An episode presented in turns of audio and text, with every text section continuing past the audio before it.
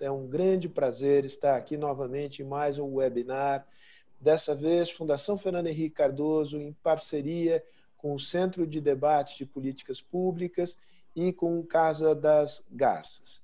Temos aqui dois notáveis economistas, um brasileiro, Armínio Fraga, e o outro turco, nascido em Istambul, radicado nos Estados Unidos, Danny Roderick. Now I'll turn to English just to hand the mic over to Arminio. Arminio will please introduce Dani Rodrik to, to all of us. And then Danny will talk for about 20 to 30 minutes. Then he will have a conversation with Arminio. I'll be in charge of getting the questions from, uh, from the public and try to insert the questions in the conversation between Arminio and, uh, and Danny. Please, Arminio, the floor is yours. Thank you, uh, thank you, Sergio. I'm I'm delighted to uh, to be here today with with my friend uh, uh Dani Rodrik. We've known each other for a long time. Uh, we were colleagues at at Princeton. We were doing uh, our our doctorates. We shared interests, and we we we stayed in touch. It's a, it's a good thing because I've been most of my life down down here, but I consider it a, quite a quite a privilege to. Be uh, you know reasonably close to Danny. I wish uh, I could see him more.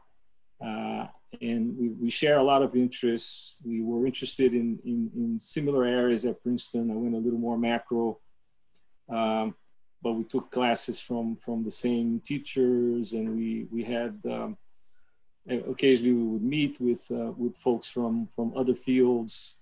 Um, and this has been a, a lifelong uh, uh, friendship and collaboration. When I worked in New York City for five years, he, he at the time was at uh, SIPA at Columbia. He kindly suggested they asked me to be adjunct uh, professor there, which I did.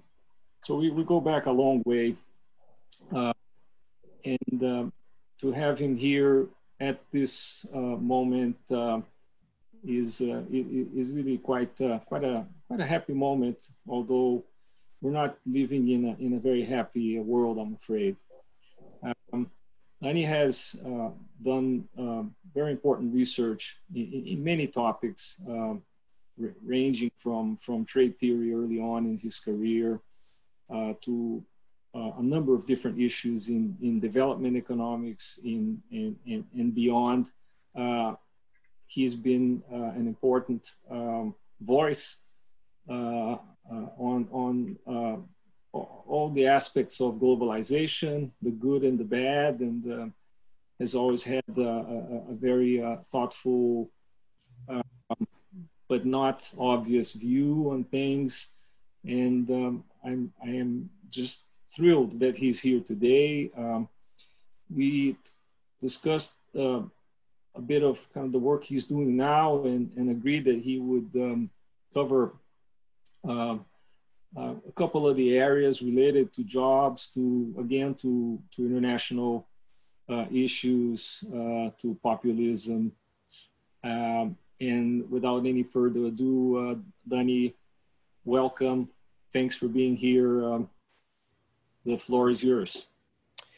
If you allow me, Danny, but before you start, I, I skipped uh, an important part here. I want to show the, the trademarks of the sponsors of the Cardoso Foundation. So let me just show them on the screen. like to thank them all for their support. And now, without further ado, the floor is yours, Danny. And if, if, you, if you allow me, Dan, I'm going to tell a quick little story. I'm, I'm reminded of, of ha having this conversation with Danny. I'm reminded of, of a story President Cardoso once told me. Uh, when he was in the Senate, one of those old uh, um, smart senators who, who, who, who, who, who make it an art of, of being unassuming while hiding, you know, very sharp minds. Uh, he once approached uh, uh, President Cardoso when he was in the Senate and said, uh, Fernando Henrique, I'm, I, I'm, I'm going to make you a proposition you're, you're certain to be the loser of. And he said, yes, uh, Senator. And he said, let's exchange some ideas. So I'm happy to be exchanging ideas with Danny, but I, I am certain, I am, it's guaranteed that I'm going to be the, on, on the, on the receiving end of things. Danny. please. Well, uh, thank you. Well, thanks very much for the uh, um, uh, the Cardoso Foundation. Uh, first of all, I was was um, uh, very happy to be uh, at the dinner where um, Fernando Henrique Cardoso received his um, honorary degree at Harvard. I think it was back in 2016, um, and it was very nice to see him. These, you know, they they, they don't announce who the recipients are going to be um, until uh, they appear uh, at, at, the dinner. So it was a, it was a surprise. It was very nice, uh, very nice to see him.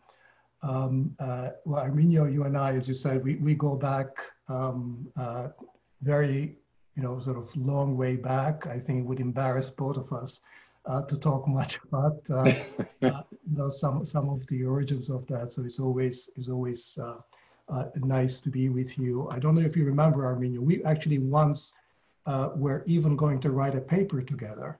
Um, and then, uh, you know, more important duties intervened on your part and, and, uh, and you became, uh, you took over the central bank um, and, uh, and, and I had to go looking for another co-author. Um, who did pretty well for himself, by the way. Andres Velasco ended up being. Yes. no, I remember. I remember. I remember the topic also. yes. Um, the uh, um, but it, it, it's, it's, it's, it's nice to be um, uh, with you and the Cardoso Foundation. I'm, I'm going to talk, as Arminio said, about some of my, my recent work um, and um, uh, part of it, uh, part of which is, is really about understanding uh, where uh, populism, particularly the sort of the right-wing kind of populism is coming from and the role that it plays with our experience with globalization, or as I sometimes call it, hyper-globalization in the last um, uh, uh few decades.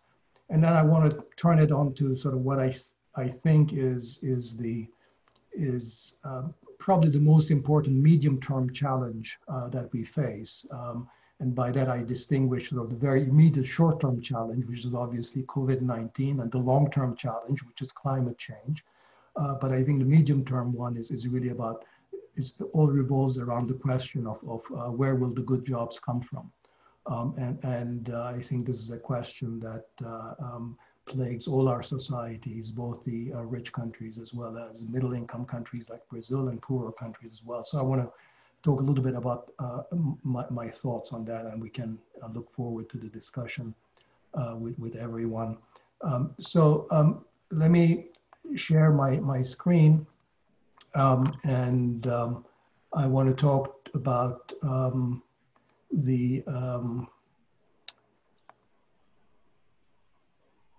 the um, uh, populism um, and, uh, and, and, and, and where it comes, uh, where it comes from and, and the role that um, uh, globalization uh, faces. Um, um, so this is, you know, how we might think about um, all political phenomena.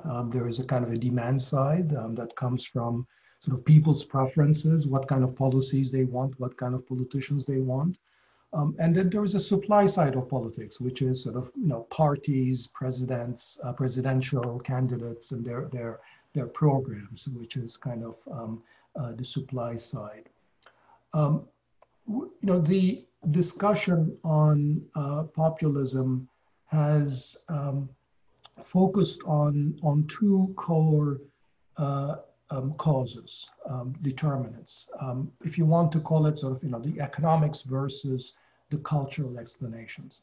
So on the one hand, there are stories about uh, economic dislocation, economic insecurity, um, uh, rising inequality. Um, uh, although, of course, we know in many cases, as in Brazil, I mean, you know, inequality has gone in the other direction in most of Latin America, as well as in, in um, some European countries.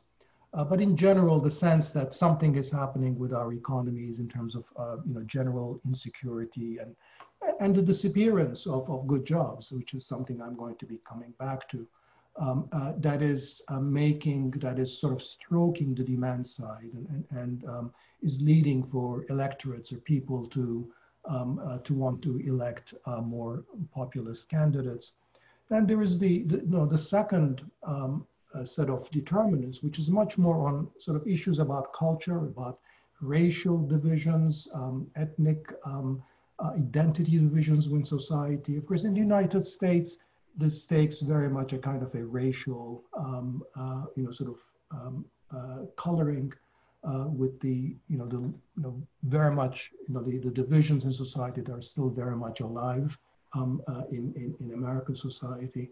And so there's a lot of, if you look at the literature on uh, sort of where does Trump come from, and you don't read economists, uh, a lot of the political science literature in the United States about, you know, sort of Trump is really about racism, uh, about, uh, you know, sort of how, uh, you know, uh, it, it's, it's kind of a residue of, of these, you know, um, racialist divisions in, in American society. Now, how does globalization fit in this? globalization is obviously a kind of an economic shock. So it's one of the economic shocks behind uh, economic dislocation. Uh, so economic dislocation may be due to other things too, like you know, technological changes, automation, robots displacing workers. It could be because you know, many of the existing economic labor market policies have been liberalized in Europe, especially. Uh, that's creating a more of a starker divide between insiders, labor market insiders, labor market outsiders. So it's not all globalization. Uh, but part of it uh, certainly is, is, is globalization. Um, and of course, you know, sort of globalization has acted uh, on uh, labor markets um, essentially by um, creating significant pockets of underprivilege or exacerbating certain labor market trends. Um, in again, in the United States and Europe, that's sort of relatively less educated uh, males especially that have been uh, hard hit by imports from China and elsewhere. But it's not just trade, there's financial globalization, the austerity shocks that come from that, that's, that has also been linked uh, to voting for uh, right-wing populist parties in, in, in Europe. Um, and, and, and sort of immigration, uh, partly as sort of under the rubric of globalization also has had uh, a kind of um, uh, certain impacts. Uh, now, I think that the, the point about this, this picture, which I've, you know, sort of it comes from a recent paper of mine where I reviewed the literature, is to really identify uh, four different channels through which globalization, uh, as part of these economic shocks, really produces a populist response. Uh, and I've, I've identified uh, those four channels here with the letters A, B, C, and D. Um, and it's important to understand that these are different channels and, um, and that they're, they're, they're all playing a role. So the channel A, if you will, is the most immediate channel. So a country gets hit, um, let's say, you know, Brazil or other countries, you know, deindustrialization is accelerated by uh, trade shocks, by competition from China um, a lot of middle class jobs um, uh, uh, become come under threat, uh, then essentially what people want is more protection, more um, um uh, support, uh, in some sense, sort of you know more populist policy. So that that would be kind of channel A. Channel B is different because this is sort of indirectly operates through what uh, economic dislocation or globalization shocks do to our cultural attitudes or to our sense of identity. Uh, so an example of channel B would be that when individuals are hit by adverse shocks, economic insecurity rises, that also triggers their latent identity um, uh, uh, conflicts within society. So they might start thinking um, that they, they might um, sort of ascertain in the United States, they might um, uh, uh, emphasize their white identity or their local identity. They might start to look at foreigners, Mexicans, uh, Chinese, with greater hostility. Uh, they might uh, look at blacks as those who are being, for example, favored by government affirmative action or other programs, um, and, and sort of that identity becomes triggered. And, and so the way in which um, the globalization shock gets itself felt is not necessarily by more redistributive or more economic policies, by, but by policies or attitudes that are much more cultural or racialist.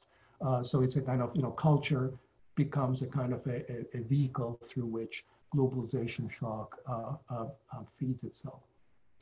Channel C is how the, uh, the um, uh, um, globalization or economic insecurity feeds directly into party programs um, and, and the way that parties respond. Um, I won't say much about that, but I think one channel which uh, is particularly interesting, uh, which I want to say a word about, is, is D, uh, channel D.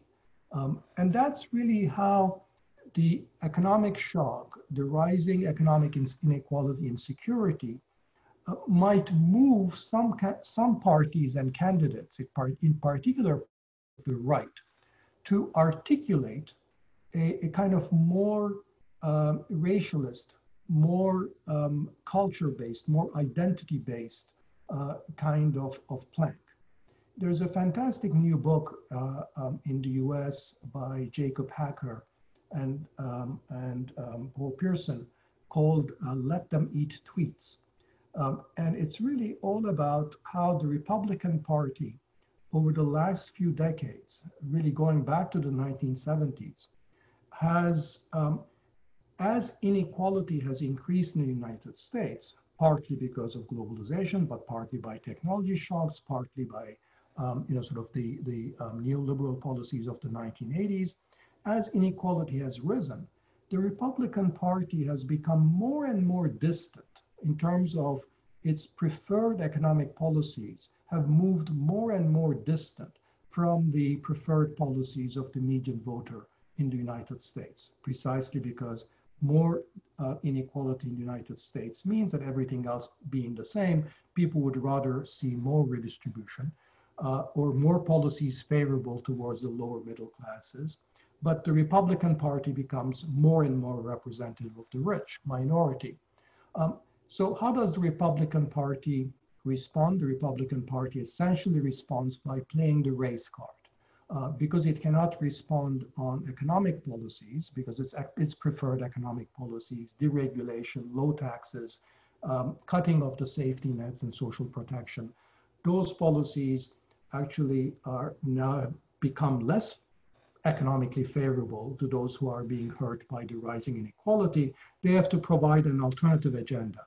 That alternative agenda is essentially playing the race card. And, and it's interesting that we go back to uh, the 1980s, there are explicit statements by sort of party, Republican Party strategists at the, at the time saying essentially that, look, you know, you don't have to mention the word race explicitly. You don't have to mention African Americans explicitly, but there are certain code words that when you use, uh, that you're going to be triggering these latent uh, divisions in society, latent, latent tensions.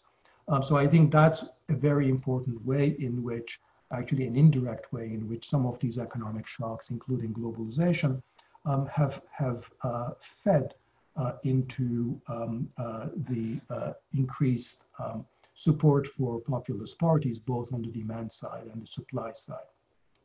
Now, I want to um, just now focus on sort of more the economic implications uh, of globalization and some of these other changes. And I think this is probably, I think, the, you know, the most momentous effect um, that it has had uh, on our economic circumstances. Um, and that's uh, what's being called labor market polarization. Um, this is a feature that is um, now very common in the labor markets of the advanced countries. And I think it's also common, getting to be increasingly common in middle income countries as well. What that is saying is that if you divide the labor market into three segments, the bottom, that's sort of the least paid, um, the least skilled workers, the middle, uh, people in the middle, and the top, um, that actually the part of the labor market that has been sinking is the middle. Um, so labor demand at the very top has been increasing. Professionals, managers, highly skilled people, scientists, uh, they're doing very well.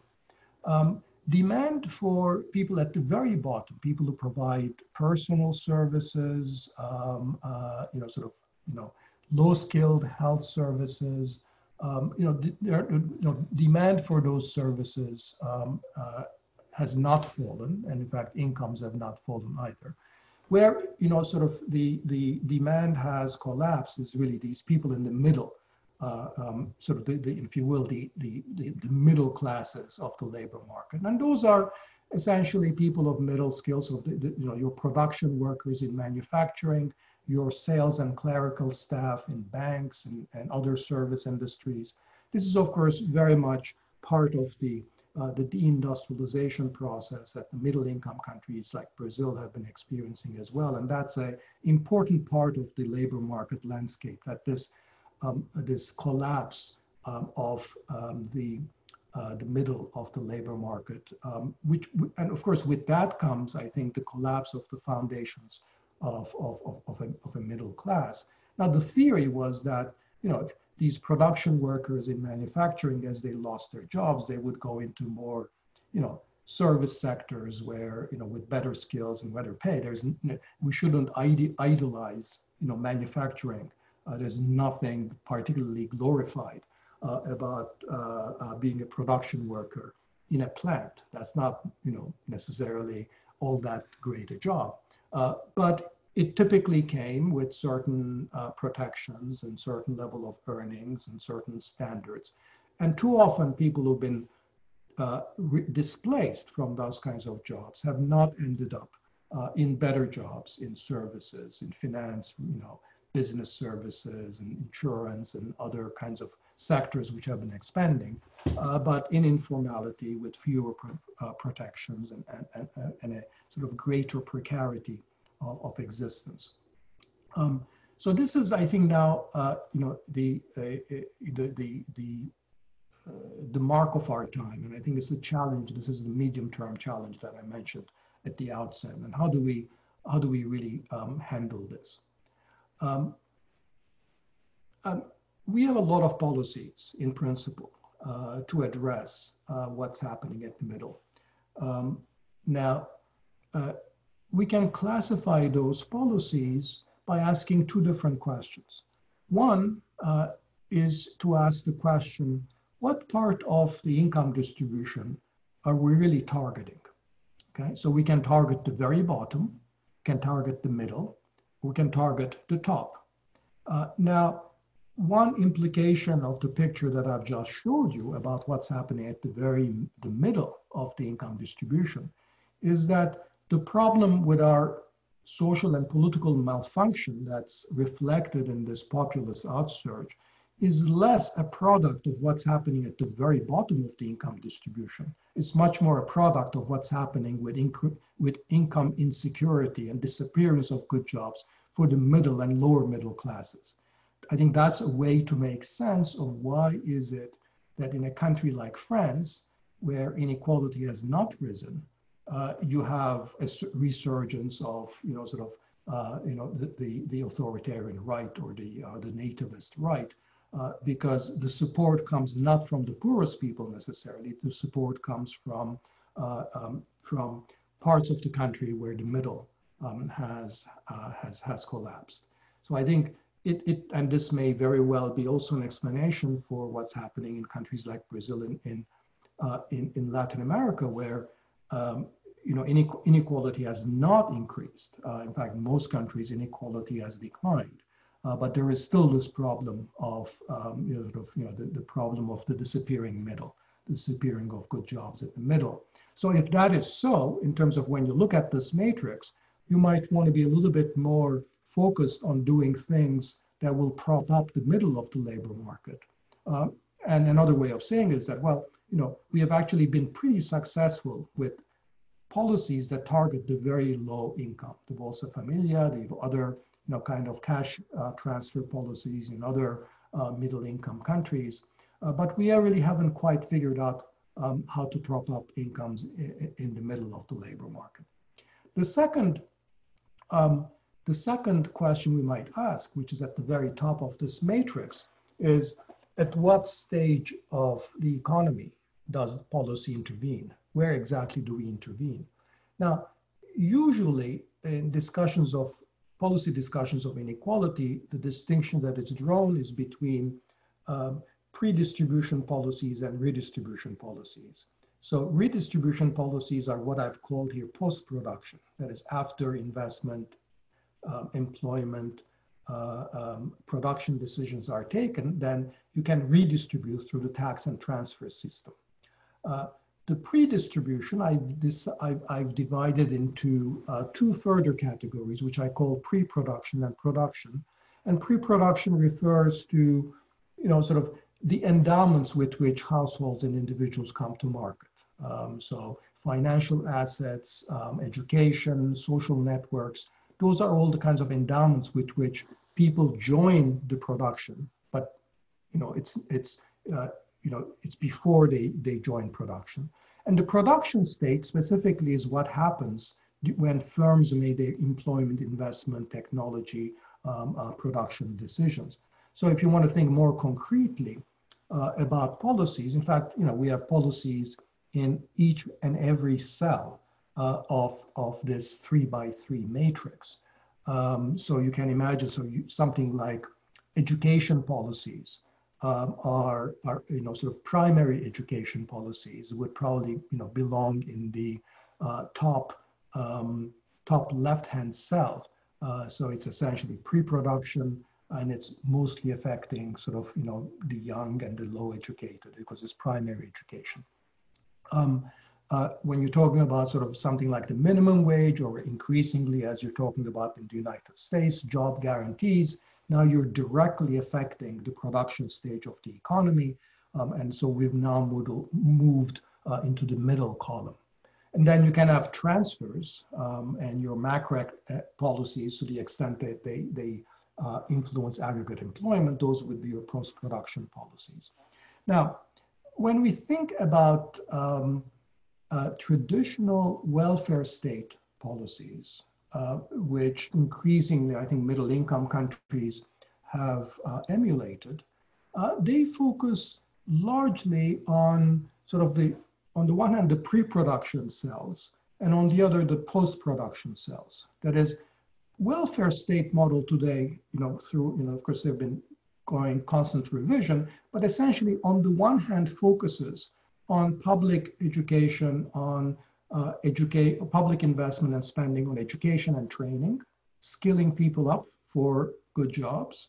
So that's pre-production. And then there's the, the post-production redistributive policies of redistributing income to the social protection systems, um, safety nets, social insurance programs, child, you know, sort of, you know, um, uh, social insurance, uh, uh, pensions and benefits and so forth. It's not that the middle column is empty, but it's that when we think about you know, policies in the middle column, uh, they tend to be much more focusing uh, on things like innovation, um, market competition, competitiveness, productivity, and much less on questions of, of inequality or, or, or distribution. Um, now, the, the, the, problem with the traditional welfare state model uh, in terms of, of this box and just, you know, sort of essentially not doing much with the middle column. The problem is that, um, you know, the traditional welfare state presumes that these sort of these good middle class jobs are going to be available to most people if they have adequate education, if they're sufficiently well prepared to enter the um, labor market. Um, and, uh, you know, then, so you, you, you first focus on education, um, and then because people are going to be hit with idiosyncratic shocks, there will be the business cycle. Some people might lose jobs, they might get ill, you know, sort of have all kinds of, of um, uh, mishaps. Then you're going to have social protection and social insurance schemes that are going to take care of them after the fact. And therefore, that's the essential logic. So these are the pre and post production policies that you need in the welfare state uh, in, the, in, in terms of the, the previous matrix. But um, if, as it seems to be the case, that this labor market polarization today is a structural problem, um, that the, in, in the, the scarcity of good or uh, middle class jobs is being driven by you know, secular trends. Um, globalization is one of them, uh, but a very major one, of course, and one that looks like it's going to be the predominant factor in, in the years ahead is, is technology, automation, AI, robots uh, that are increasingly displacing uh, people of, of certain, you know, mostly in the middle range of the skills. Um, then when you have these trends, technology and globalization hollowing out the middle of the employment distribution, then I think it's a different kind of a problem. It's much more of a structural problem that exhibits itself in the form of permanent bad jobs and depressed regional labor markets. And then I think um, that sort of leads me to a conclusion uh, that this kind of a problem is one where traditional welfare state instruments are not going to be very good um, at dealing with. So if you think about the, you know, good jobs, you need to worry about both the supply for the good jobs as well as the demand side. So you can train people, you can train your youth, you can train your longer term unemployed to prepare themselves for good jobs. But if the firms are not creating enough good jobs, if the supply isn't there, uh, that's not going to, uh, uh, you know, uh, produce the result that those people will end up with the good jobs that you want them to have.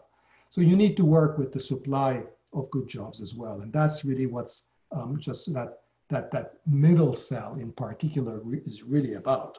Um, you know, how do you work with your employers, with your firms, to ensure that the kind of employment, investment, and innovation decisions that they are uh, that they are making uh, adequately internalizes uh, this, uh, what I call these good jobs externalities, that when enough, not enough good jobs are being produced economy-wide or in, in specific parts of the country, that the consequences are social malfunction, uh, political authoritarianism, the development of authoritarian values, uh, social, racial, you know, other divisions uh, deepening within countries.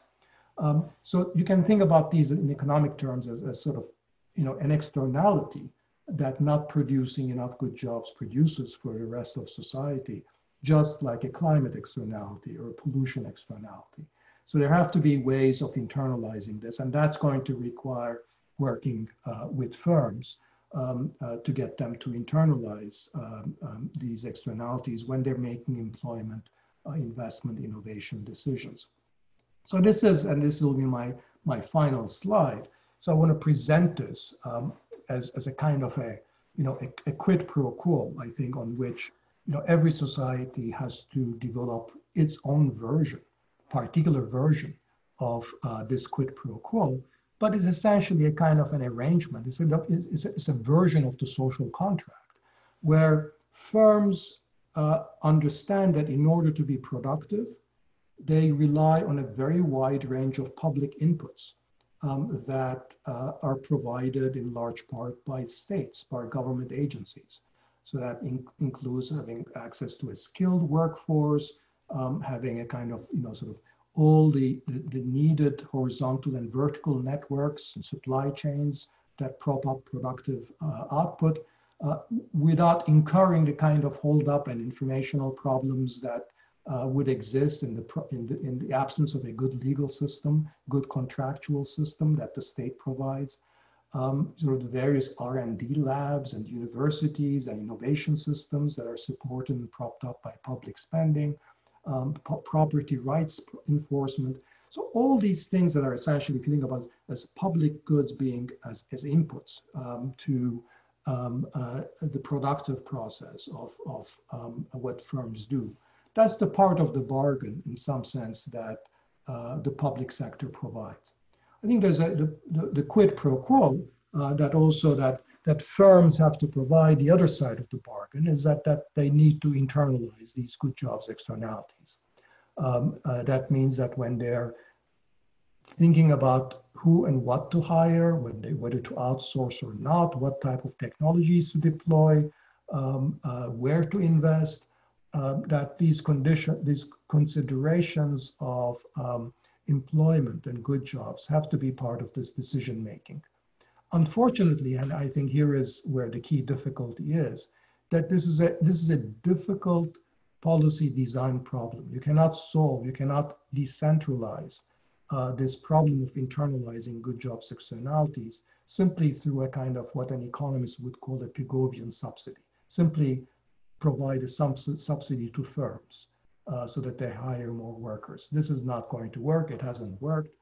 Uh, but we have a wide range of experiments that are now going on in different parts of the world that suggests that there are models, governance models for how um, not just national, but actually increasingly subnational and local governments are devising strategies uh, to collaborate with local firms as well as prospective investors to provide them with a range of uh, customized services in return for um, those firms um, investing in good jobs, investing in their local communities, investing in their suppliers.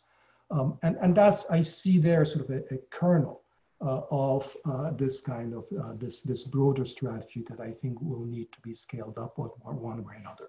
I'll just stop here because I think this is probably throws up more questions than it actually answers, but this is the direction uh, where my thinking is going right now. So let me, let me just stop here. Over to you. Thank you. Thank you, Dani. This is um, just what, um, well, those of us who know you were, were expecting. Very, very interesting, challenging. Um, and um, I, I, have a couple, a couple questions just to, uh, to get the ball rolling. One is related to um, the fact that uh, what we're looking at here in Brazil uh, is is is a slightly different configuration, I suppose. The, the, the level of basic skills is very low. What would be a middle class job in Germany or, or, or in France or in the US here is um, puts um, the person on uh, at the top 10% of our income distribution. There's a big gap in the middle. And I wonder if you have um, uh, uh, applied the general framework uh, to, um, to a situation like ours or Mexico's, uh, if you will, or, or, um, or Turkey, I guess. Um, and, and what might be um, a path.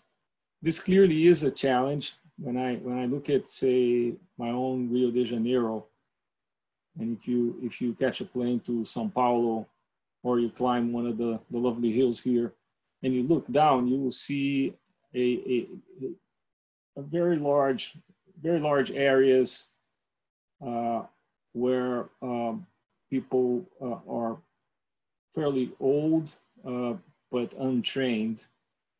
And it's, uh, it's quite a development uh, challenge that I, I, I think is, I may not be keeping up with, with everything that's going on in academia, but I think it's somewhat understudied. That, that would be one. Uh, and the other one, it's part of the same family and it's part of our, of our decades long dialogue is, is the, the actual implementation. Uh, which requires, um, I think, uh, a, a, high degree of, of sophistication on the part of, of government. Um, and we have here over the years tried quite a few uh, policies that used to be called industrial policy or infant industry protection or you name it, with very, um, very limited uh, results in the end for all kinds of reasons, including the political economy of uh, of the whole thing, uh, state capture and the like. So if you could just tell us what your thoughts are as, as this relates to uh, the Brazils and Turkeys of the world and, and our place in in kind of the, the, the global economic social uh, planet. Thank you. Can I can I piggyback on on on this question because there's another one which I think is indirectly associated with the one just asked by Arminio, and it was uh, asked by Guillermo Rozenwurcel. I, I guess it's an Argentinian uh, economist. And um, in in societies as the ones described by Arminio, what do you think about the role that can uh, universal universal basic income programs can can play, given the the enormous amount of people in in informal jobs.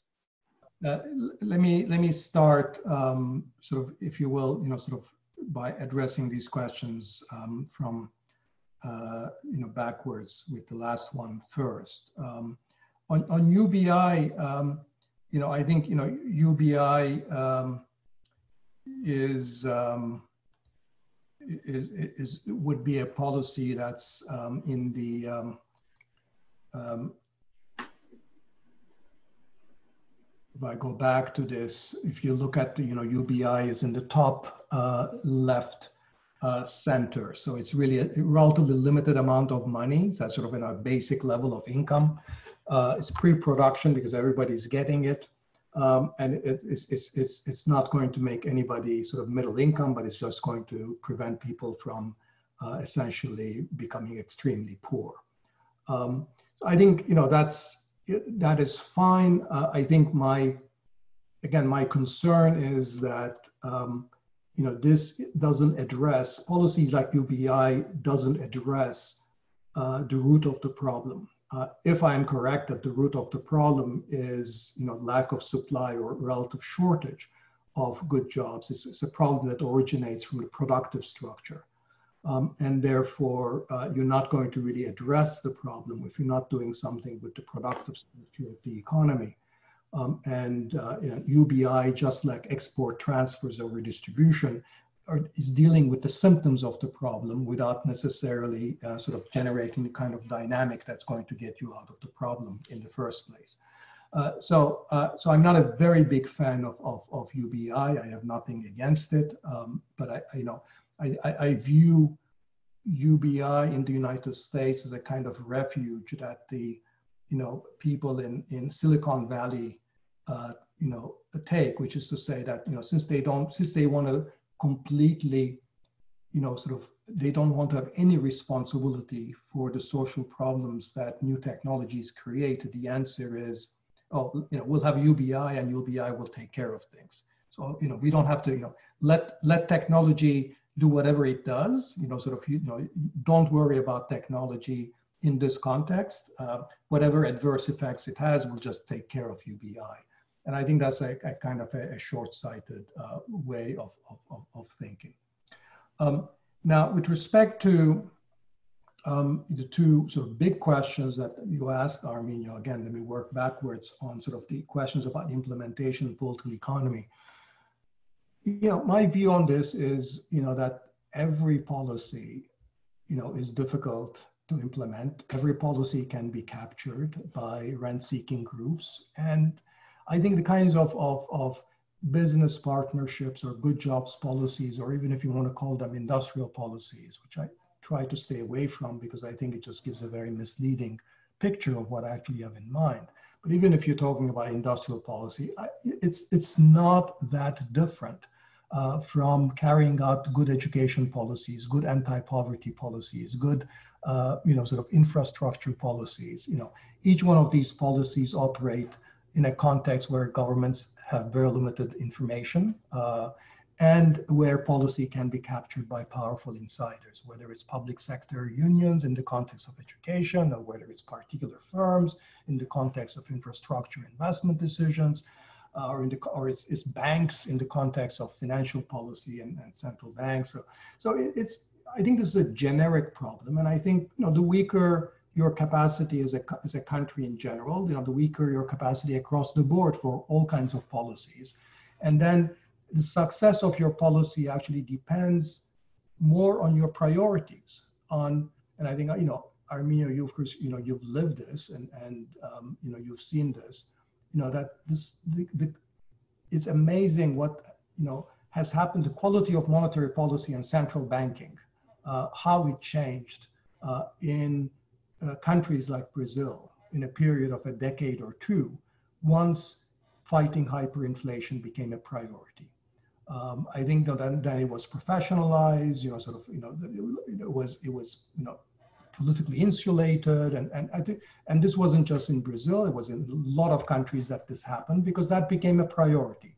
Uh, I don't think it was a priori clear uh, that you could depolit- depoliticize monetary policy in middle income countries in the way that that it was and arguably today um, from the standpoint of, of uh, you know um, uh, disinflation in a lot of countries may even have gone into you know in, in, in uh, uh, you know, too much uh, in, in that direction, but that's another discussion.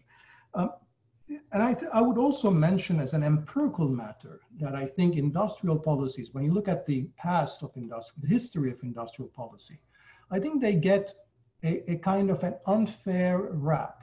Uh, that is that it is not true that industrial policy across the board has been a failure in Latin America.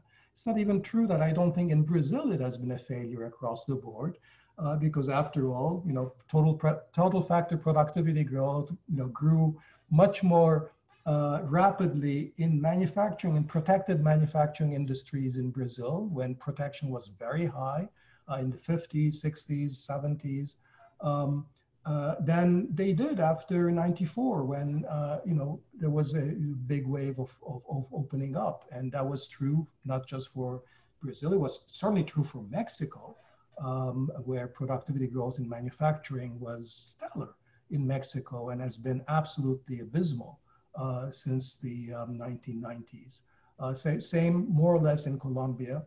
But there were other countries where you know industrial policy didn't do as well. I would say Chile, Argentina are two cases where in Brazil, where industrial policy did rather poorly. Um, but that's sort of you know in, in aggregate, and I think one can go into the details. I'm sure you know a lot of the details better. But it, but all I want to say is that, by the way, that's also true for Turkey, by the way, that industrial you know uh, you know, in a way, it's remarkable that um, when you look at the details of how industrial policy was carried out in Turkey or Mexico or Brazil until the 1980s or 1990s, uh, that you could have, you know, you could have productivity growth that was so um, uh, so um, uh, so stellar, um, and we still don't quite understand why. But that is that is an empirical fact. So I think the the the onus has to be on the other side uh, to argue that you know that you know um, that you can never carry out industrial policy in those kinds of settings because it's always failed. And I, am just not sure that that is true as, as an empirical fact. But that's all sort of history. Um, I think you know that that brings me now sort of I think the more forward-looking question, which was the first question, Arminio, which is sort of how do you think about these policies in, in, in countries like Brazil or Turkey or Mexico today, when the skills gap, as you say, is so much bigger. Now, what would have, you know, 50 years ago, the way that we would have thought about this was to say, the answer to where will the relatively good jobs, and, and of course, for a Brazil or a Mexico or Turkey, a good job is not going to be the same as a good job in France or Germany. Uh, we understand that because where the middle of the labor market is, is very different uh, for Brazil or Turkey uh, than it is for, uh, for France or Germany or even the United States. Uh, but, you know, 50 years ago, we would have had a good answer for that uh, for countries like Brazil and, and, and, and Mexico and Turkey. It would have been, you know, standard manufacturing that they would be producing bicycles and toys and wigs. And from there, they would go on to car seats. From car seats, they would go to cars. From cars, they would go to, you know, maybe uh, producing even more sophisticated stuff. And those would be relatively good jobs. And that's the, that's the, that's the standard path. And I think what has happened is, you know, because of this process of, you know, what I've called premature deindustrialization, I think countries now are now experiencing a, a, a too early disappearance of jobs in the middle. Uh, and by the way, the presence of those middle productivity jobs is, is one answer to the question of why is it that in fact productivity did so well in all these countries that were you know you know implementing such lousy industrial policies that all of us could have come up with better versions of uh, but that but there was something there which was that this manufacturing uh, was something on which you could sort of put yourself on an escalator and, and, and move up. So that is not going to then, those middle jobs in those countries is not going to come from manufacturing. Where are they going to come from? They'll come from services.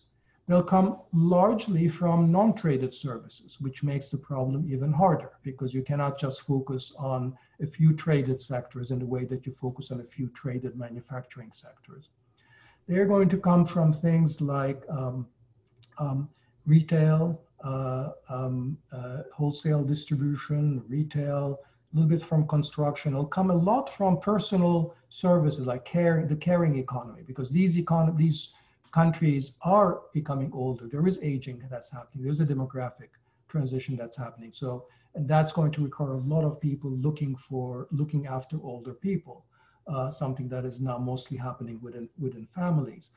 Those could be, um, you know, in in some ways, you know, sort of middle class jobs for uh, those kind of kind, kind of, of, of economies.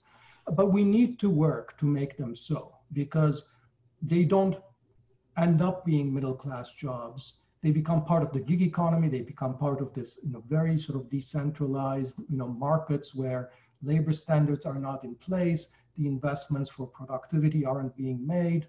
Because right now, for example, we have all kinds of AI opportunities, not to replace the jobs that what people are doing, but to actually augment the work that relatively less skilled people can do. So that's a choice that we face.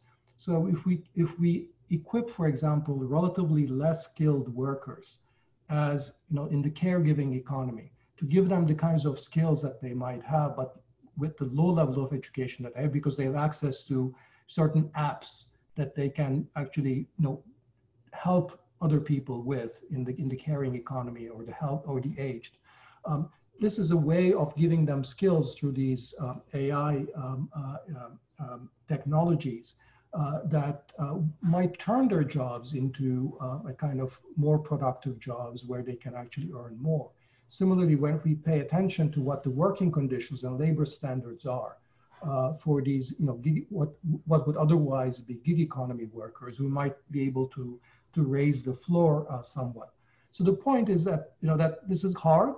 We don't. I don't have an answer, uh, but what I'm pretty sure I know is that, that this is not going to happen on its own if we leave it just to the market.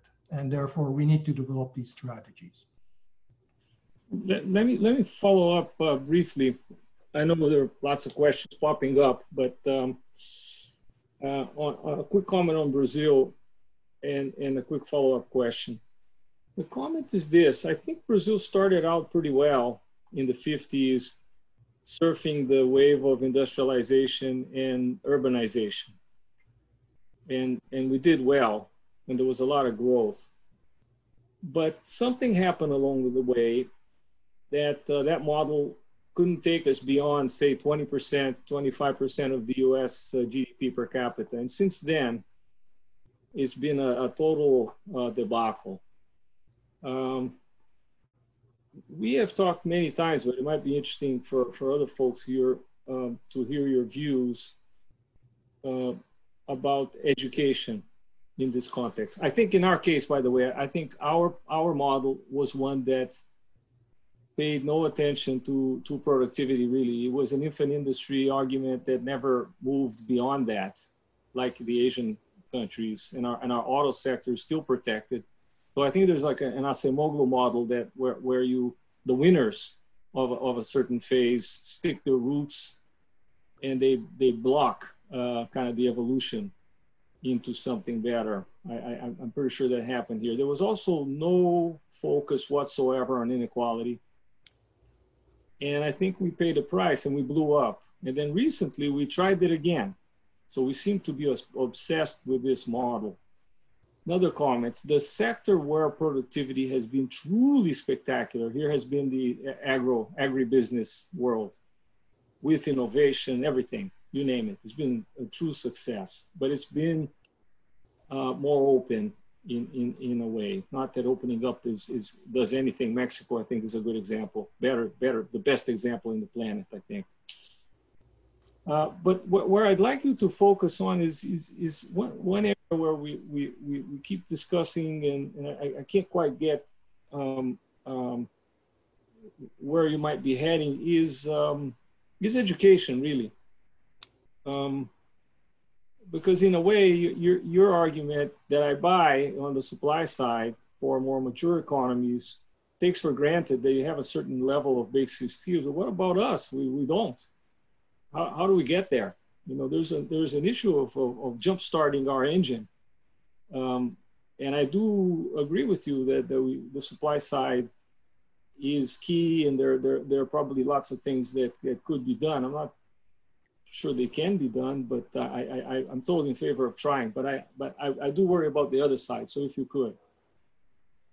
Uh, let me uh, let me suggest, Dani, that you stop sharing the screen. Uh, can you?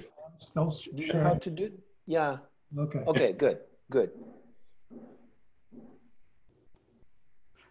Um, yeah, I'll give you. Uh, let me give you my capsule version of Brazil, which you know is is uh, is could be completely wrong, but um, it, it's. Uh, I think it, you know it, it's superficially aligns with the with with the facts that I think Brazil before the debt crisis happened in the 80s, Brazil was actually on the way uh, to look more like a, a, kind of an East Asian country. Um, that um, now subject to the problems you mentioned, you know, Brazil is much more unequal, you know, education and human capital was much worse. But when people looked at Brazil, and you remember this, when people looked at Brazil in the late 70s, right, what they saw was a country that looked like East Asia. There was a, there was a term at the time that, was, that came up with, into, into common uh, um, parlance, uh, newly industrializing countries, NICs. And this wasn't just East Asia. This wasn't just South Korea or Taiwan or Singapore. It was also Brazil. It was Mexico. It was Yugoslavia. It was Turkey, because they were all looking sort of similar. Because it is true that Brazil and Mexico or Turkey was much more inward oriented than East Asia, but they were beginning to move towards exports. And Brazil was a country that, you know, since the late 60s, you know, with had begun to, you know, sort of with a crawling exchange rate, much more. So when you look at the exports, you know, it was starting to look like, you know, Brazil, if, you know, nothing, no big shock hit, uh, that was going to basically get itself rid of the most of the domestic inward protectionist things. It would be more export oriented. Uh, you know, they would, and of course, so the point is that from the vantage point of the late 1970s, Brazil actually did not look like it was hugely on a, on a completely different path. You know, subject to the caveats that some of the initial conditions and inequalities and structures were much worse and more um, than, than, than the East Asian cases.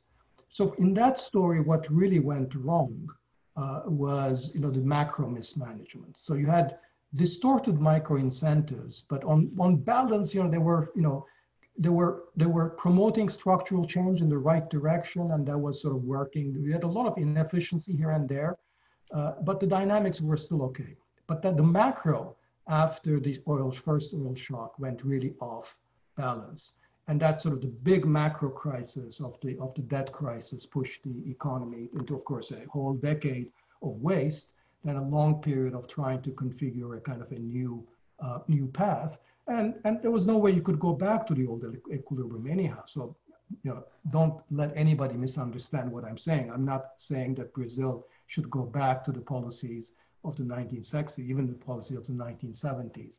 Um, you know, that's that that is not possible. But the point is that it was really more the macro disequilibrium, the mismanagement of fiscal policy as a consequence of the oil crisis that that threw um, you know Brazil off the path uh, then then it's that's then it's relative prices or micro uh, distortions. That would be sort of my my policy, my, my sort of big big picture.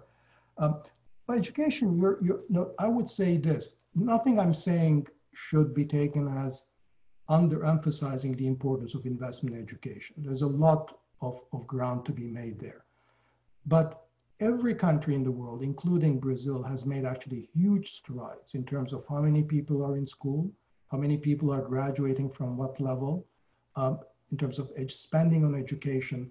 But whether that actually pays off in terms of you know, productivity, in terms of economic growth, uh, really depends on other things than the spending on education per se. Um, and I think there's a broader sense of human capital where this comes in. And I think that's where it, it joins my argument with the supply side, which is that if you want to uh, really have skills that are going to pay off in the labor market, uh, you know, that's going to be the kind of skills that are acquired on the job, the kind of human capital that's being, you know, provided through firms by working. Um, and, and, and that is something that you're not going to get in school. Uh, that's going to happen only if firms are creating such jobs. Um, and so that's going to be a very part, very important part of education. Uh, if you think about education in this broad human capital context. Um, so in some sense, then, you know, this may be a bit of a stretch, but if you go back 40 years in countries like Turkey and, uh, and, and Brazil and Mexico, the education system was worse uh, for the bulk of low income people but people could find jobs in factories and they became more skilled as a result. So they could increase their productivity, double it, triple it, sometimes quadruple it, even though they didn't have any skills. That's sort of like, you know, this Chinese uh, factory manager who told me that when they were hiring workers, when she first set up her shoe factory, you know, the only education, the only skill test that they did was they asked their prospective employees whether they could do actually do this that was the only test that they applied. That was the only skill you needed. Just you know, very simple, just you know, basic, uh, you know, um, test. Um, and, and you didn't you didn't need any other education because you know basically you could quadruple your your uh, your your your your uh, earnings simply by you know off the farm and get you know being in a relatively modern uh, you know factory. Um, and, and, and, and so that's, again, but it's a world that, that sort of has disappeared. I, you know, I don't want to say that education isn't important, but I just worry that, you know, that if, you, if we think that we're going to solve this problem of inclusion and filling out the middle of the labor market by getting people more educated, I'm, I'm just, I just worry that that's not going to be enough just Sergio, before I, I, I know there's uh, okay, go ahead because there there are many many. It's a flood of questions here. I, I people will get disappointed. There's no. I mean, it wouldn't be possible to tackle all of them. So go ahead. You know, frequently enough. So, here we go. Uh, I'm getting my uh, my Dani Rodrik fix here.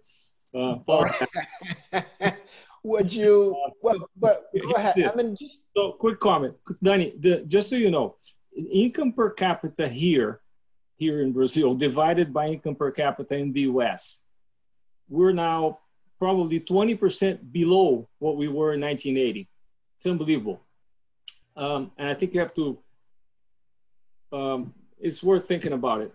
I agree on the macro, but I think we, we've been bad on both macro and micro, including labor. There are a lot of reasons why firms don't invest in labor uh, as well here. Turnover uh, uh, prone policies. But I'll stop here and um, obey the orders of my uh, my dear no, No, I mean just not an order by no means. But just yeah, one yeah. one question from the public uh, by Carlos Jabril. How, how do you fit that transition to a low carbon economy in, in your reasoning about the, necess- the need to, to have a strategy to create good jobs? Is the, is the transition an opportunity for a country like Brazil? Um, good, great question. So, uh, you know, I think, I, I think that the the green transition is is a must, and I think that we can handle it in in in worse or or better ways. And I think probably the worst way is to say that you know that we should do this in a way that is completely uh, independent of uh, employment and good jobs considerations. So if you think that the standard economist approach to this, uh, which I think has now already shown itself to be politically a non-starter and uh, politically a recipe for disaster, as Macron has found, is is that you basically you know just uh, you know you, you, you, you raise the tax on carbon and you promise, of course, some compensation and transfers and so forth. And, and, and so that's not going to, that's not going to work. So I think, you know, that, that, you know, the transition to the green economy is going to require a lot of investments. Um, some of them create more jobs than others. I think so. We have actually a kind of a, a relatively small, I think, but still a margin of maneuver that if we uh, if we think of this strategy in a way where we're also explicitly taking into account what are the employment consequences of where we choose to invest, we might end up a little bit better. So, you know, things like, uh, you know, um, you know, wind farms, um, you know, don't create as much jobs as, you know, sort of, you know, solar cells. Uh, refurbishing transportation and um, uh, um, old buildings uh, is more job intensive than you know other technologies of, of green transition. So I think we need to bring this sort of explicitly into our selection of sort of amongst various portfolio of things that we can do. Um, so uh, so so to that extent, it is it's a kind of an opportunity because it's going to it does require a big investment to be made, and when you're making that investment, you have some margins of maneuver uh, where you can create more jobs. I think more advanced countries where which are which are actually developing the technology uh, have a greater uh, opportunity as well because they can also create technologies that are going to be much more friendly to labor. Most countries like Brazil have to be a technology taker, but that's not true necessarily for Europe or the United States. And I think for them, it's even a greater opportunity. I have many other questions here, but uh, since you're having your your Dani Rodrik fix, Arminio, if you want to to go on. No, no, go on, go on. You, all right. There is a, there is a question here from Edmar Bacha, uh, the Brazilian uh, economist, uh, phrased in very in interestingly provocative terms. Um, and uh, I would I would rephrase it. Uh, then I'll tell I'll tell you what what is the the terms used by Bacha. But the, I, I, think how do you think there can be a, a smart protectionism? Uh, do you think protectionism can be used as a tool to create good jobs? And um, uh, specifically, Bacha asked uh, if you think protectionism against China is a good way to create good jobs in, in the US? Hi, Edmar. Um, thanks for the question. Um, so my, my, my, I, I, have a very pragmatic attitude towards uh, protection. And I think when we talk about protection, we should always bear in mind that protection is to protect something. So the question is, what is it that we're protecting? When we put up protection. If it is something worth protecting, there's no harm in protecting. So I think, but the, the mistake we should avoid is to put protection before the objective that we're trying to protect in the first place. So in other words, if by protecting a certain sector or an industry, uh, uh, we have some reasonable expectation that that industry is going to be creating jobs, it's going to increase its productivity, it's going to you know uh, invest in its communities and suppliers. Um, and you know protection is you know the least costly for administrative other reasons way of actually pro, you know providing that industry with certain sort of breathing room. Why not? Uh, but simply by you know putting up protection, we, we, we don't do anything to ensure that all those other desirable consequences, all those behavioral changes and investments that we want firms to make will actually take place.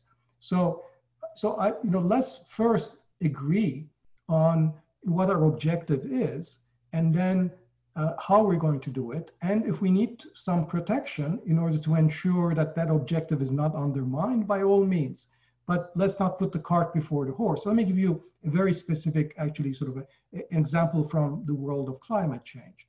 So now countries are talking about having carbon taxes or decarbonizing their economies. And the question becomes, how do we deal with imports from other countries that don't have similarly strict uh, decarbonization regulations? And so there, you know, the, the idea is you might have, you know, sort of carbon border carbon adjustments, so a tariff at the border if you know goods are coming in from countries that don't, don't have carbon controls. This is exactly the right way to think about protection because you have a domestic objective, which is to decarbonize your economy. That's going to, however, leave your domestic firms in a very difficult competitive situation if they to compete with imports from countries that don't have such uh, uh, uh, strict carbon policies. So then you say, yeah, it's okay to raise tariffs uh, um, on, on those kinds of goods because I'm achieving a particular well-defined objective. The protection is a means to an end, it's not an end to itself. So I think the same logic should apply to everything that I've been talking about, which is that if you're working with a set of firms and you have reasonable expectation that those firms are going to be achieving the goods jobs objectives that, that you're trying to pursue. Um, and if it looks like you know the only way you can actually prop them up for a while while uh, they undertake those investment is through um, uh, some tariffs at the border, by all means. Let me ask one uh, first, and then and then you do this. You ask the question. The second one. Um, uh, the question tries to cover the spirit of many questions that were uh, sent to me. I mean, it, since it's impossible to to tackle each one of them. You, you've mentioned in, in at the beginning of your initial uh, presentation that there have been many experiments uh, low in, uh, at the local level, regional level of different arrangements between enterprises and, and, and governments uh, in terms of public policy uh, dedicated to create good jobs. Can you elaborate a little bit more on that and uh, give examples, concrete examples uh, of that kind of arrangement? I'll give you one one example that came up actually when, uh, and it's for a, from a very very different setting. And I was reminded of it because of a previous exchange with Arminio.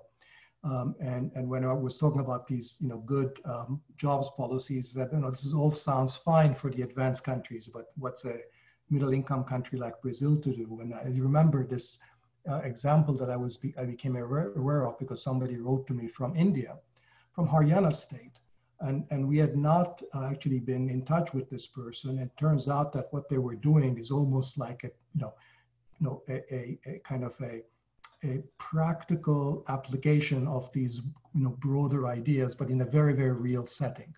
And the problem was this, um, in Haryana state, there's a lot of, um, uh, um, obviously very poor environment, um, uh, you know, lots of unemployed youth, um, uh, many of whom come from sort of, you know, rural, rural areas um, where they don't, uh, looking to come to the urban areas looking for jobs um, and a, a, kind of a new um, kind of an Uber-like service has started. Uh, private firms that are actually sort of you know providing cab or taxi services. Um, now, many of these young people who are looking for jobs um, uh, can drive um, uh, in principle, even though uh, they may not have formal driver's licenses.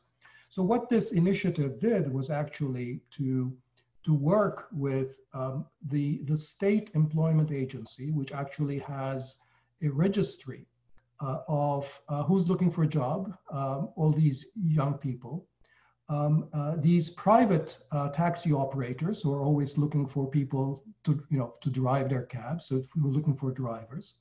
And the young people themselves, the youth, uh, many of them coming from the rural areas, who are looking for um, employment opportunities and and and the kind of coordination services it's not just that this agency provided coordination services bringing these people together that in the process of bringing them together you figure out sort of minor blemishes or impediments that that's preventing uh, this from taking off. For example it turns out that you know, there was a very old you know regulation that said that you couldn't actually have a driver's license un unless you were a resident of that urban area. Uh, there's no particular reason that regulation should exist, but these people coming from the rural part, they, they didn't have any drivers, they couldn't have get a driver's license, therefore couldn't get a job in these Uber-like services because of this very old regulation. Now, once you're looking at this system, then you immediately realize it's a rather silly regulation. Then you can go to the state, the state changes its rule, and then you've eliminated a kind of, uh, you know, a, a, a, rule that was a regulation that was preventing more people from, from getting unemployed. So it's a very kind of, um, and, and, and, Arminio rightly said, but this is a kind of an Uber type, type of thing that we don't think of as a good job. Yeah, but for India, for Haryana, this was a very good job for these people from the, you know, uh, you know, farmers or, or migrant seasonal workers actually getting driver's job in, in, in something like this. And, but you can also sort of ensure that they're not being, uh, you know, that, you know, there, there are, you know, sort of appropriate labor standards and things like that. So that's the kind of job that, that you know, typically the way that government is organized, uh, you don't have an agency that's actually looking to form these kinds of collaborative arrangements. And, and it turned out to be a kind of a nonprofit, a kind of a non-governmental organization that stepped in. or the private firms, the private operators. Typically, they cannot coordinate, they're independent, they're competing with each other. Uh, so you need to bring them uh, together into these kinds of collaborative arrangements. And, and that's you know, just one very concrete example of opportunities that exist, I think, uh, you know, across a very wide range of, of areas. And we don't even realize they exist until, you know, the example comes up. How, before, uh, how would you react? This is a question that just popped up on my screen while you were uh, answering the, the prior one. How would you react to, to, to the challenge that well, um, due to the autonomous cars will uh, be flooding the market, the global markets, and uh, sooner than later. So creating jobs uh, um, to, to drivers is, is a sort of, uh, it will not solve long-term the problem of creating good jobs. Uh, do you think this is a sort of hyper uh, globalized kind of argument uh, that you, you would uh, think that there's still uh, more uh, policy space within uh, nation states than people normally think you know, I'll give you two answers. One is that, you know, I think, you know, in the long run, we're all dead, as Keynes said. And I think, you know, if we can create jobs in the medium term, I'll settle for that. But I think the more serious, longer term answer is that I think there's a tendency to think that, you know, that technology falls onto our laps in a ready-made fashion and that it's a given that it will replace, tech, uh, that it'll take uh, jobs away from people.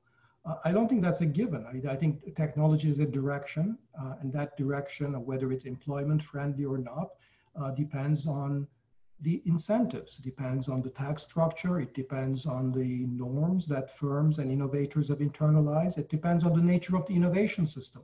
You know, the reason that, you know, we have autonomous vehicles is in part because, you know, the Defense Advanced Research Projects Agency of the United States, a state agency, um, stimulated uh, the, um, the knowledge and new technologies in autonomous vehicles uh, because they want, didn't want battlefield casualties. They wanted to have driverless vehicles. So they, you know, um, basically set up experiments and, and, and tournaments uh, to get that technology developed. Well, it probably would have developed anyhow, but the, it, it, was a priority for some state agency to have those. Uh, it was a state agency that didn't care about employment. In fact, it cared about uh, you know not having people employed so that they don't have to send people um, to be killed in, in, in the battlefield you know, there's nothing analogous uh, in terms of how the innovation system works or the, how the tax system set up uh, in, in terms of just looking out uh, for the direction of technological change. And I say that, that, you know, sort of, I think this narrative that labor or we have to adjust to technology is, is a very silly one because, you know, we're deciding on what the technology is. I think technology should, you know, at least meet us halfway um, and adjust to us uh, to the labor market. And, and, and it's not entirely, um, uh, you know, a, a, I think a, a, kind of unachievable dream if we realize that, you know, that's just like globalization. I mean, remember when we used to say, oh, we can't do this because it's just a world globalized economy. And then we realized, oh, you know, globalization is something that we made. We can change the rules. And if we don't change them for the better, others will change it for the worse um, which is what's happening now. I think it's, it's, it's the same for, uh, for technology as well. But this is really, to be honest, this is really a story of, for the US and Europe, uh, because that's where, you know, I think the terms of technology are being determined. I think we've, we've run out of time, unfortunately. And, and um, we still have five minutes, Arminio. Accumulating a, a, lot of questions and issues to, to think about, but um, choose one. Yeah, well, I mean, I, I, I think the, will give us the final final comment. You don't. Yeah. It doesn't have to be. Uh, final comment is is um, to draw you um, away from the from Europe and into um, to our region. Um, there are a lot of interesting things. You mentioned the la labor markets um, in general and how they work. I, I bumped into uh, the other day a startup that does uh, job matching in slums in very poor areas. Uh, they do a spectacular job. Others here have been suggesting that we use our very um, impressive, although undernourished, uh, public health system as a way to connect with um, with people and help them match to jobs. But you're going beyond that. I see. I thought on the matching side, uh, people are doing with technology a lot of wonderful things. When you were talking about India, I was thinking the the ID system they put in place is brilliant because it's non-invasive. It doesn't uh, lead to a quote unquote big daddy type situation like you have in China, but allows a lot of smart social uh, programs to be built around that. So the other thing I've been thinking is, um, and this is more for something for you, for you to, to, to help us, is how can leapfrog? You know, we don't have to follow the path others followed. It's a different environment. So how could a country like Brazil or Turkey uh, be smart um, in, in using government tools, of course, and, and, and, and jump some, skip some steps, you know, a lot of questions. I, I, I don't mean to throw all, all, all, all these doubts at you. I, I'm, I'm, I've been obsessively thinking about them, uh, but, but struggling. So my, all, all I have to ask you now is, you know, keep an eye on us. Uh, I think that there's a lot, there's a lot to do here. Um, and it's good research, a lot of, a lot of data. Um, we have good researchers on the ground, but we could use all the, all the help we can get. I, I, I'm leaving the, the room here today with the, the notion that we need to be smarter about uh, the supply side. Um, if, if, if, tell me if I if I absorb the the a key lesson of the many you touched upon. I, I think that's that's interesting. We just need to adapt that to our situation. Anyway, but above all, thank you. It's been a pleasure. Oh, it's my pleasure. And, and I think that's exactly the, the right bottom line. So, Dani, and I mean, if you allow me, do you think it, it's a question related to the point just made by Arminio? Would it be fair to say that given the the nature of new technologies, uh, given the fact that we're trying now not to create standardized uh, jobs in industrial plants, but in the very diversified and fragmented service heterogeneous service factor, uh, a sector that the kind of um, policy that uh, we need now is less vulnerable to to the phenomenon of, of capturing by special interest groups. So it's it's uh, we can be more optimistic in this regard, uh, given the nature of the the challenge, or would that would be a stretch from your point of view? I, yeah, I mean, I don't know. I mean, I certainly, I think in the U.S., the, the power of um, you know the platforms and the big tech has has has has has increased. Uh, I think so. Um,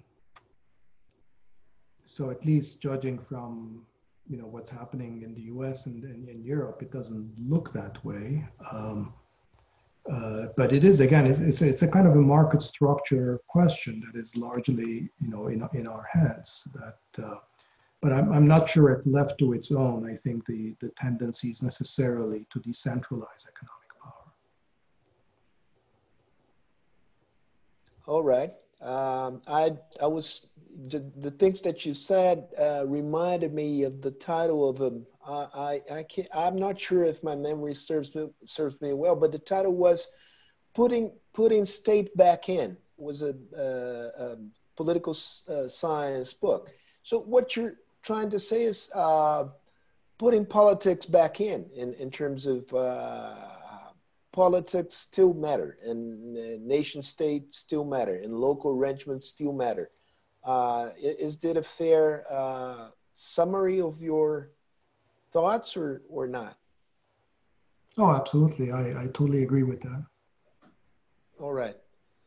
Dani Rodrik, thank you. Thank you so much. Uh, Thank you. Thanks we, for having me, uh, Arminio, Sergio, and everybody else. It's been a uh, it's been a real a learning experience, I would say. Thank you. Arminio, yeah, thank you so. Always a pleasure to to listen to you and to to be with you, although remotely. Thank you. Take care, guys. All right. Stay safe. Bye bye, everybody.